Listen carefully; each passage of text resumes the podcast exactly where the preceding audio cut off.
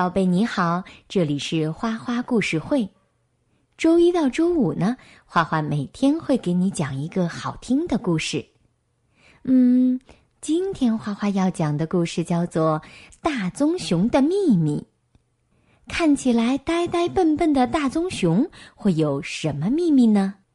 现在就请闭上眼睛来听听吧。故事开始了。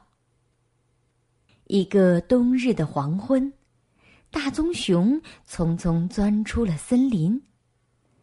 我有一个秘密，他一边说一边微笑起来。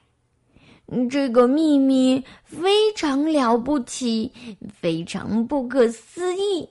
它会让你大声叫，它会让你快活的转圈儿。狐狸问。是什么秘密这么棒？嗯，是不是好吃的东西？嗯，不，不是，不是。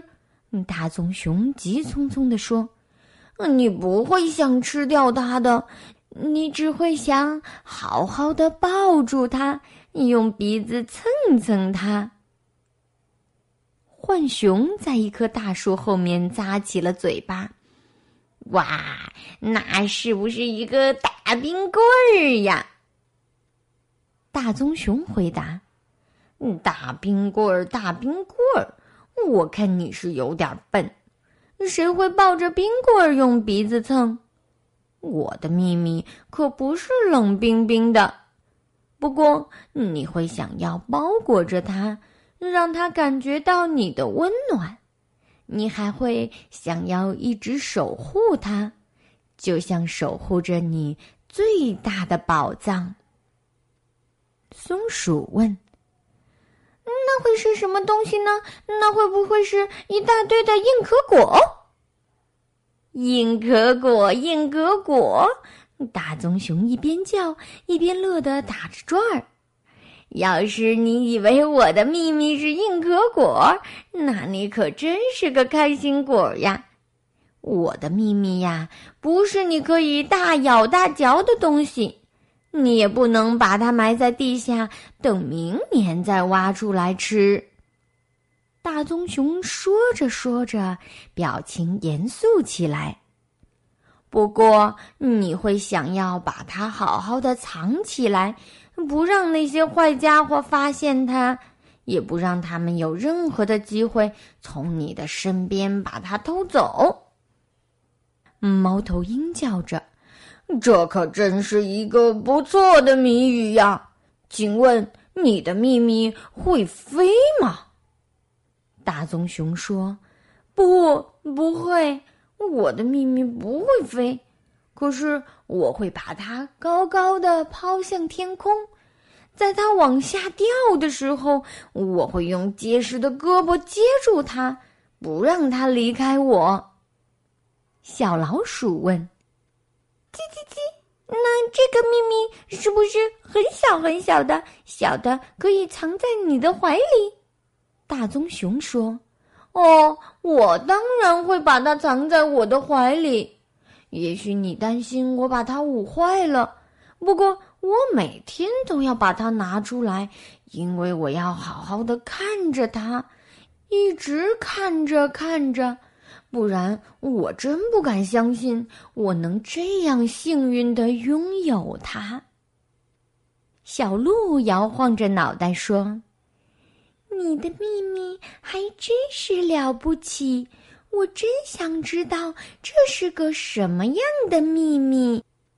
大棕熊说：“嗯，它不只是了不起，它是绝无仅有的，它是妙不可言的，它是一种魔法，它也是一个奇迹。”夜幕渐渐降临了，小动物们也感到疲倦了。不想再去猜大棕熊的那个秘密是什么了。狐狸哼了一声，接着说：“大棕熊只是在吹牛罢了，我不信他有什么秘密。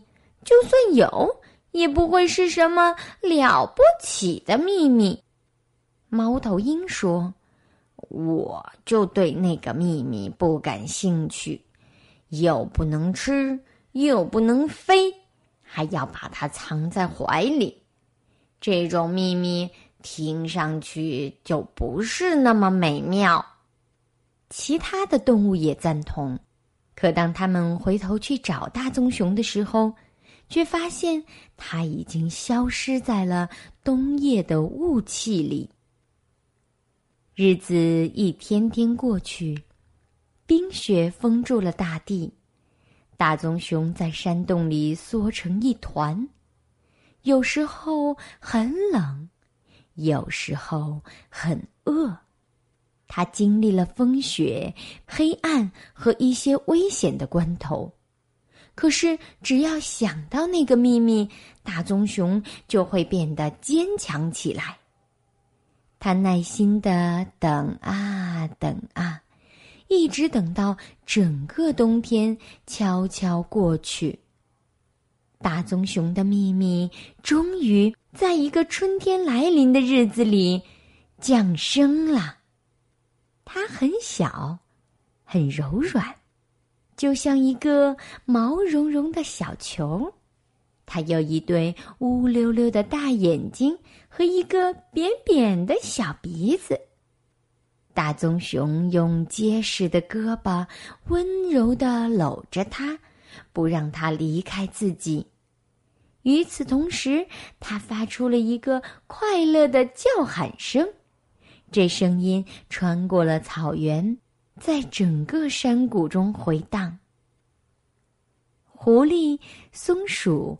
浣熊、猫头鹰、小鹿、小老鼠，听到声音都赶紧来看看发生了什么事儿。到了这时，他们都不得不承认，大棕熊的秘密确实是非常非常的了不起呢。宝贝，故事讲完了。大棕熊的秘密就是它生了一个可爱的小宝宝。在谜底没有揭晓以前，你们都猜到了吗？大棕熊非常爱它的宝宝，它把宝宝抱在怀里，好好照顾，不断的亲亲，就像你的爸爸妈妈宠爱你那样爱。好了，睡觉的时间到了。现在就请闭上眼睛吧，宝贝，晚安。